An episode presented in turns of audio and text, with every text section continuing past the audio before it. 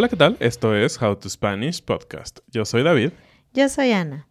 En este episodio te hablaremos de dónde compran sus cosas los mexicanos. How to Spanish podcast is designed to help Spanish students improve their listening and vocabulary skills, and it's made possible thanks to our Patreon community. By joining the community, you can access the vocabulary guide and interactive transcript, bonus episodes, and monthly activities to practice your Spanish. If you would like to join the experience, go to patreon.com slash howtospanishpodcast. Bienvenidos amigos a este episodio. Eh, estamos contentos de poder compartir con ustedes un poquito de eh, nuestra, digamos, historia. No, nuestra cultura. Sí, de nuestra cultura. Y, y digo historia porque vamos a hablar de algunas cosas en donde nosotros compramos normalmente que sí tienen una historia muy antigua. Esta vez no nos vamos a meter a la historia como tal, pero sí te vamos a contar sobre ese montón de lugares que hay para comprar en México. Seguramente si has visto videos o si has viajado a México, te podrás dar cuenta que el comercio es una parte importante de la actividad económica de los mexicanos. Hay muchas familias que viven del comercio. No todas, este, no todas estas familias y no todos estos comercios eh, son, eh, digamos, legalmente establecidos, pero eso no es un impedimento para que tú puedas comprar ahí cosas, comer cosas. Entonces es un episodio interesante que te va a ayudar a entender cuando llegues a México, cuando veas un montón de opciones, qué hacer, cómo se paga y todo esto. No cometas el error de pensar que solo tenemos supermercados. Hay una gran variedad. De hecho, vamos a empezar con la diferencia entre las, digamos, unidades más básicas en donde puedes comprar algo en México, que es un puesto y un local. Entonces, estas dos palabras eh, podrían parecer similares, pero hay una diferencia importante. Bueno, puesto, y es una palabra que de entrada, eh, como palabra, no tiene tanto sentido cuando tú la escuchas o cuando le dices a un extranjero, le dices, ve al puesto a comprar fruta. ¿Qué es puesto? Bueno, es este lugar que normalmente está en la calle. Es un lugar que se quita y se pone todos los días. Por eso, puesto. Puesto viene del verbo poner. Exactamente. y es de lo más informal. La realidad es que no es un lugar establecido. Es básicamente una mesa en la calle. Una mesa en la calle. Eh, puede haber puestos de, de como aluminio o metal que a veces se ponen en las esquinas. Esos podrían ser un poco más permanentes. Nuevamente, no son establecimientos muy legales, pero es bastante común que existen. Entonces yo diría que es solamente una mesa en la calle que a veces tiene una protección del sol o la lluvia de plástico, es una lona, o puede ser como un carrito chiquito, que es lo que decía David, algo de aluminio. Sí, y, y, por carrito no pienses que es un food truck, eso es como mucho más avanzado, podríamos decir. Un puesto es como cuatro partes de lámina y listo, muy muy sencillo. Ah, ¿Dónde puedes encontrar estas cosas? Eh, prácticamente en cualquier lugar, pero la gente es muy inteligente y busca ponerse en lugares donde hay mucha afluencia, donde hay muchas personas. Sí, entonces es común encontrar puestos afuera de lugares conocidos por tener muchas oficinas o muchas escuelas eh, también afuera de lugares como el metro o cerca de lugares donde hay paradas de camiones y autobuses. También es muy común encontrarlos en las zonas centro de cada ciudad, especialmente en el centro de Ciudad de México. Hay muchísimos puestos eh, muy informales que eh, se ponen afuera de otros tipos de locales. Y bueno, antes de entrar a los locales, ¿Cómo pagarías normalmente en un puesto? Con efectivo. Es raro, aunque podría ser, que te acepten tarjeta de crédito, ¿no? Justamente es un negocio mucho más informal, eh, por lo tanto quizás está fuera de... El pago de impuestos. El pago de impuestos, entonces el efectivo es lo más común. Los pues, ¿qué puedes encontrar en un puesto? Los puestos pueden ser de comida, muchas veces son de comida, como puedes encontrar una señora que hace quesadillas en un puesto, o alguien que vende tortas afuera de una escuela, o papitas Papas afuera fritas es del, muy común, afuera del metro. Ujú. Exactamente.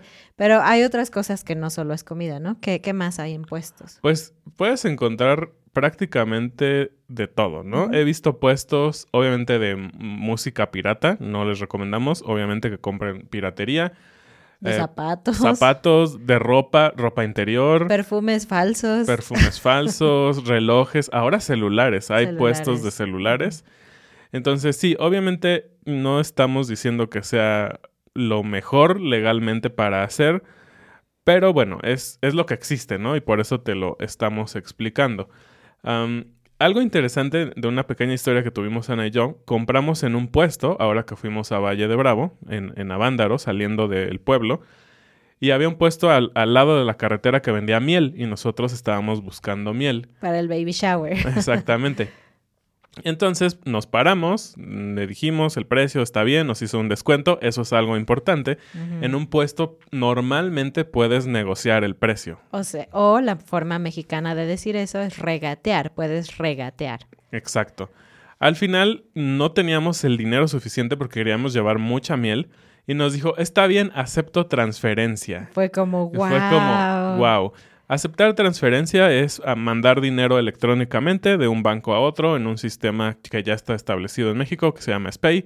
Tal vez algún día hagamos un episodio sobre eso, creo que es interesante. Pero es una gran manera de ver que también estas personas de los puestitos se están como avanzando con la tecnología. Ahora sí, la otra cosa es un local. Un local también es un lugar chiquito, pero la diferencia con el puesto es que un local es un lugar fijo, no es móvil como un puesto, por lo tanto, casi nunca es una mesa, sino que es un espacio, por muy simple que sea, que al menos tiene algunas paredes, al menos tiene tres, Tres. paredes, ¿no? La de atrás, los dos de los lados y un mostrador. La pared de enfrente casi siempre es, una, puerta, una... una reja que suben y bajan en la ¿Cómo noche. se llama? No es una reja, es una... Ah, una cortina, Una decimos. cortina, que es realmente una puerta de metal, como de un garage, más o menos, que se cierra y se abre. Entonces, ese es un local. Ah, estos también los encuentras en un montón de calles, sobre todo en avenidas, pero a veces en calles normales como de casas, de repente encuentras que una casa abre un local Ah, para sí. vender cosas pequeñas. Y algo interesante de los locales es que, aunque son también, digamos, un poco más establecidos, diría yo que también tienen mucho de informalidad, ¿no? Muchos locales pueden también decir solo pago en efectivo, no, no acepto tarjeta. Y eso te empieza a decir del tema de impuestos y todo esto que hablamos hace un momento. Ah, pero también tienes locales como muy establecidos, ¿no? Hay cadenas de farmacias sobre todo, Ah, sí. ujú. como farmacias similares y estas farmacias pequeñas, que buscan locales chiquititos que a veces son de 3 o 4 metros y ponen una farmacia en una esquina y en lugares así. Y aunque sí están establecidos, buscan estos lugares para estar como muy cerca de la gente, ¿no? Y bueno, justamente por esta razón, la mayoría de los locales eh, tiene esta naturaleza de ser como de ayuda a la comunidad. En- entonces puedes encontrar locales que son farmacias, panaderías, papelerías, Eh, fruterías. fruterías, como esas cosas de necesidad, eh, digamos, básica que, necesitan las colonias, que es como decimos a los vecindarios o barrios en- México. Sí, los, los locales también hay algo interesante y es como el siguiente paso de tu negocio.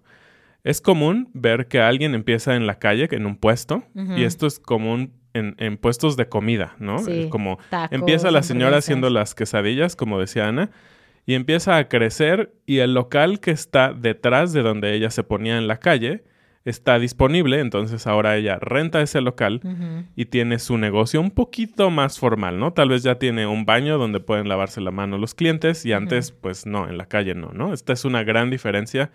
En un local puedes tener un poquito más de beneficios, como Claro. un baño o al menos para lavarte las manos. Y bueno, después de hablarte de estas dos eh, diferencias muy importantes porque te aseguro que si no has escuchado esto antes y llegas a México, vas a escucharlo, vas a decir, eh, venden fruta en el local de allá o hay un puesto afuera de mi trabajo y vas a decir, ¿de qué están hablando? Bueno, ya sabes de qué.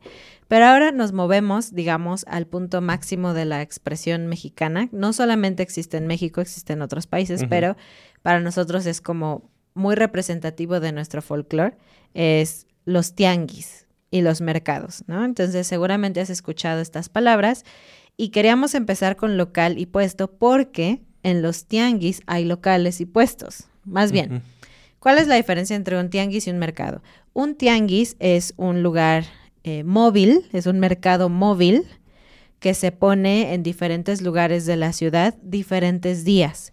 Entonces no es fijo, es un lugar muy grande, es una colección de puestos, una colección de mesitas con que venden cosas. Exactamente.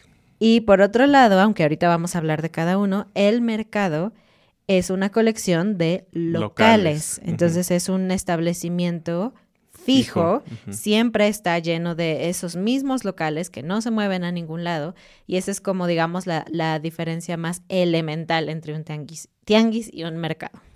Y como lo dijimos, este sí forma parte súper importante de nuestra historia, el tianguis. De hecho, viene de una palabra náhuatl que es tianquistli, que significa mercado, tal cual.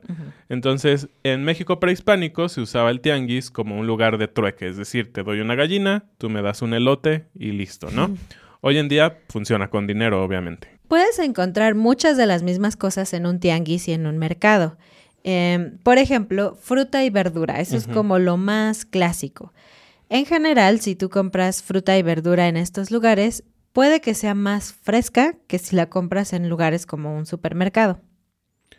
Y una de las cosas importantes, creo, de ir a un tianguis es que tenemos la concepción de que es mucho más barato. Y tiene esta lógica, me parece. Un tianguis, al no tener un local establecido, no tienen que pagar una renta, ¿no? Y tú sabes, la renta de un local siempre forma parte importante del costo de cualquier negocio. Por otra parte, también eh, la idea es que muchas de estas personas que venden en los tianguis son los productores o la familia que produce los vegetales, que realmente hoy en día creo que más bien son personas que van y compran en la central de abastos, ¿no? Sí, en teoría hay menos intermediarios y por eso es más barato. Además hay mucha variedad tanto en el tianguis como en el mercado. Nunca he visto uno de estos lugares que solo tenga una opción de fruta y verdura. Claro. No sé por qué hay como una zona de frutería y de verdura y hay varios puestos o varios locales que venden prácticamente lo mismo, prácticamente al mismo precio. Entonces, realmente solamente encuentras un marchante o un vendedor que te cae bien o que sientes que su fruta y su verdura es como más, fresca o quizás te deja elegir a ti y ya tienes como tu favorito y cada martes que vas a comprar vas con esa misma persona. Pero hay muchísimas opciones de dónde escoger. Estos tianguis tienen dos cosas importantes que acaba de decir Ana. Uno, ocurren cada semana o a veces dos veces por semana y se ponen siempre en la misma calle. Yo sé, suena extraño porque cierran las calles. Ajá, no puedes pasar con tu coche. No puedes pasar con tu coche. A veces se ponen junto a un parque o en algún lugar donde no molestan, pero yo recuerdo, donde vivía cuando era niño, literalmente cerraban una calle y todas las personas que vivían en esa calle sabían y tenían que sacar sus autos antes de las 7 de la mañana que empiezan a llegar a armar los puestos estas personas. Entonces es un poco extraño, es incómodo para los que viven cerca porque estas personas normalmente llegan como en camiones pequeños a traer sus productos. Entonces todas las calles cercanas se llenan de estos camiones estacionados. Y yo hablé que a veces te dejan elegir tus frutas y verduras y a veces no. esto es porque en muchos tianguis la vida es muy rápida. De hecho, siempre hay mucha gente. Es incómodo es incómodo, es una experiencia genial, pero es incómoda también. Hay mucha gente, caminas rápido, los pasillos son muy angostos. Gente con sus bolsas o sus carritos, sí, Tienes que, eh, necesitas ah, habilidades de supervivencia especiales. Pero el punto es que a veces la gente ya tiene armados sus paquetes, como un kilo de limón o medio kilo de limón, que es lo, lo más común que pedimos, ¿no? Medio kilo, medio kilo. un kilo completo, jitomate, etcétera. Entonces, si tú pides un kilo de jitomate, te entregan una bolsa ya lista y pesada, en teoría, que a veces el problema es que te pueden mezclar algo fresco con algo no tan fresco, depende de cada persona, la honestidad de cada vendedor, pero en otros lugares eh, te dan una bolsa y literalmente tú puedes escoger Como eh, en el lo mejor, como en el Ujú. super. Ya tenemos por ahí un episodio sobre cómo ordenar, eh, cómo pedir cosas en un tianguis, así que si no lo has visto, te recomiendo que vayas y lo busques. Pero además de frutas y verduras, ¿qué más puedes encontrar? Eh, semillas, cosas secas como nueces, almendras, moles, pastas de chiles para preparar mole u otro tipo de, de cosas de chile que comemos en México. A veces en los tianguis puedes encontrar cosas que yo no te recomiendo, especialmente si estás en una ciudad calurosa, pero a veces puedes encontrar productos como pollo, carne, pescado, Sobre queso. todo, sí, sobre todo pescado. Yo diría que de todo es, me parece que es el producto más peligroso de comprar y consumir, porque muchas veces estos lugares, estos localitos venden su pescado fresco, entre comillas, pero también venden el pescado frito, ¿no? Para que la gente coma ahí al momento.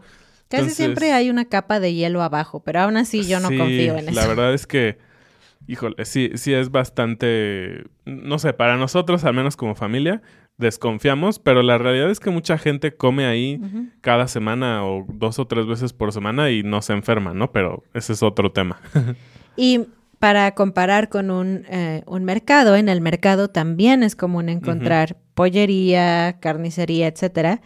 Y también hay como capas de hielo. Y aunque realmente es lo mismo, yo sí confío un poquito más en eso. Porque es un local establecido, porque tienen eh, a veces refrigeradores y otras cosas. Tienen acceso a, a electricidad, constante, digamos. Entonces, eh, en ese sentido, todas estas cosas que te mencioné las puedes encontrar tanto en un tianguis como en un mercado.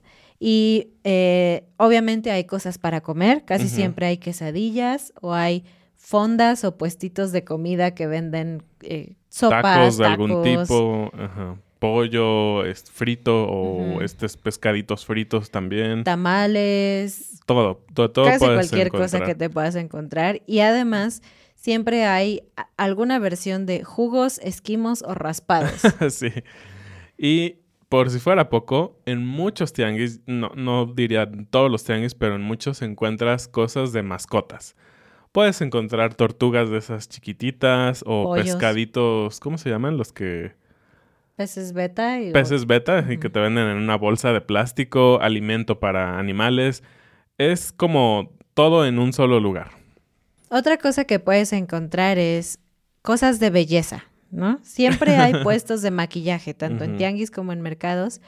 Tal vez no de la mejor calidad, pero sí con una variedad increíble. Te puedes encontrar como, no sé, 100 colores de barniz de uñas diferentes, donitas para el cabello, cepillos, eh, enchinadores de pestañas, rímel o máscara para pestañas, sombras, labiales o bilés, todas esas cosas las puedes encontrar allí. Son marcas como muy chafas, Sí, Tal vez. De muy mala calidad. pero funcionan. De hecho, un dato curioso sobre mí es que a mí solamente me funciona la máscara para pestaña chafa que venden en los mercados. He comprado estas marcas como ¿Caras? saludables y caras y con tecnología y no me funcionan para nada. Así que yo necesito mi, mi Su rímel máscara de chafa. chafa. Eh, otra cosa es ropa, ropa. De todo. de todo, incluida ropa interior.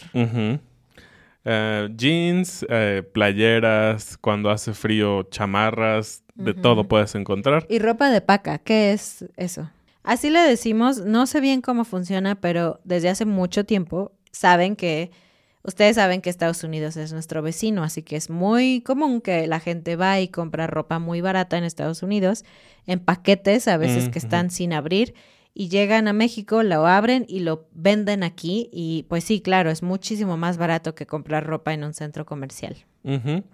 Algo también interesante es que hay productos de jarcería. Y esta es una palabra que no vas a escuchar muy seguido.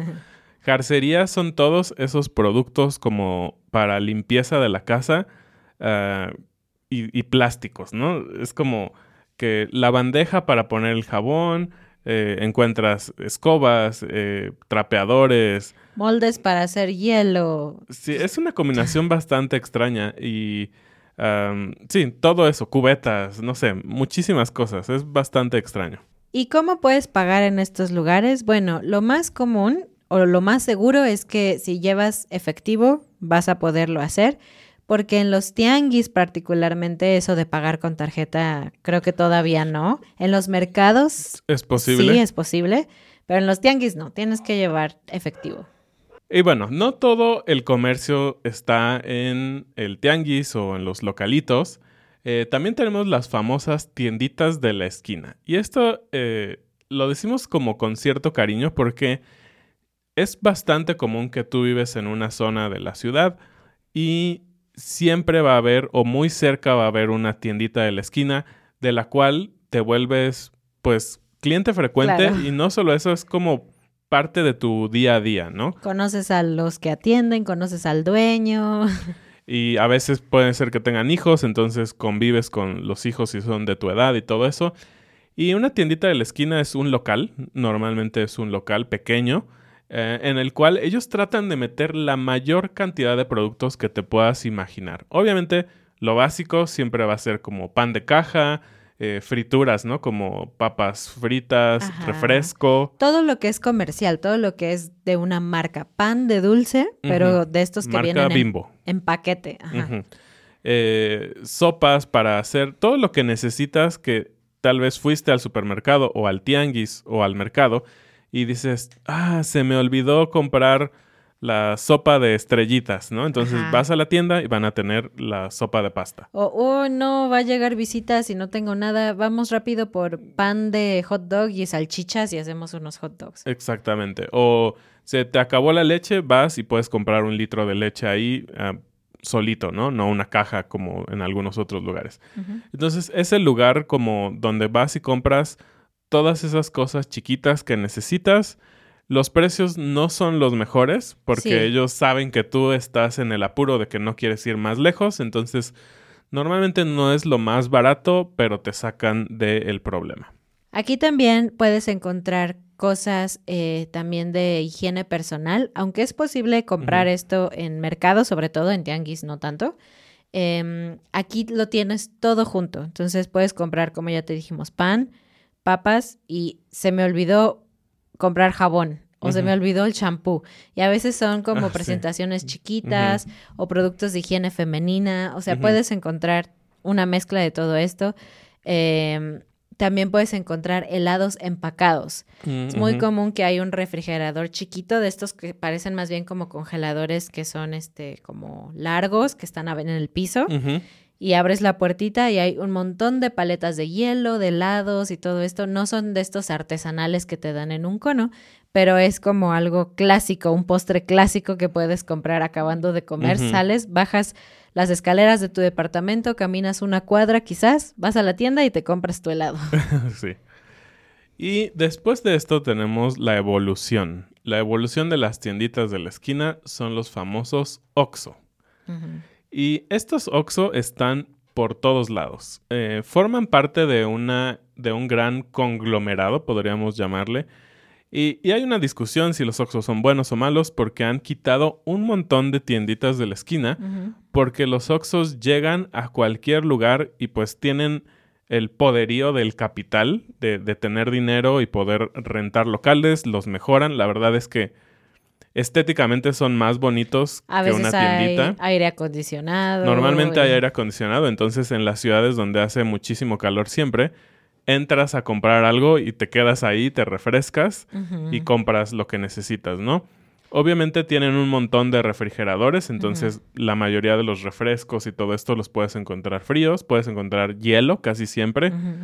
Entonces tiene sus ventajas, tiene sus desventajas. Es más cercano a un mini super, yo diría, ¿no? O sea, puedes encontrar lo que encontrarías en un mini super, en un supermercado, a una escala más chiquita. Entonces es superior a las tienditas porque tienen como dijo David, más espacio, más refrigeradores, por ejemplo. Entonces puedes meter más productos perecederos y venderlos. Eh, para los que viven, creo, en Estados Unidos, seguramente conocen el 7-Eleven, Exactamente. que también existe en México. El Oxxo es similar, pero es como la versión mexicana eh, de, de estas cosas. Y si tú vienes a, a cualquier ciudad realmente, pero sobre todo a Ciudad de México, te voy a poner un reto. Cuenta cuántos Oxxos Uf. ves durante tu visita. Vas a ver que es En- una locura. sí. Es, es de verdad muchísimo. Y estas tiendas son rojas con amarillo, entonces son muy llamativas. Y algo interesante de Oxxo es que tiene una visión de negocio interesante en cuanto a que me parece que ve qué no hay en la zona en donde está cierta tienda o qué podría necesitarse y lo meten allí para intentar como acaparar todo el mercado de la zona. Por ejemplo, en donde vivíamos antes había un, un Oxxo, alrededor había una tienda de frutas y verduras y una tienda de comida y todo esto, pero aún así el Oxxo ponía dentro de su tienda productos como jitomate, cebolla, manzanas, como para que en lugar de tener que ir a Dos estos lugares. tres lugares, pudieras ir solo al Oxxo y comprar todo lo que necesitabas allí.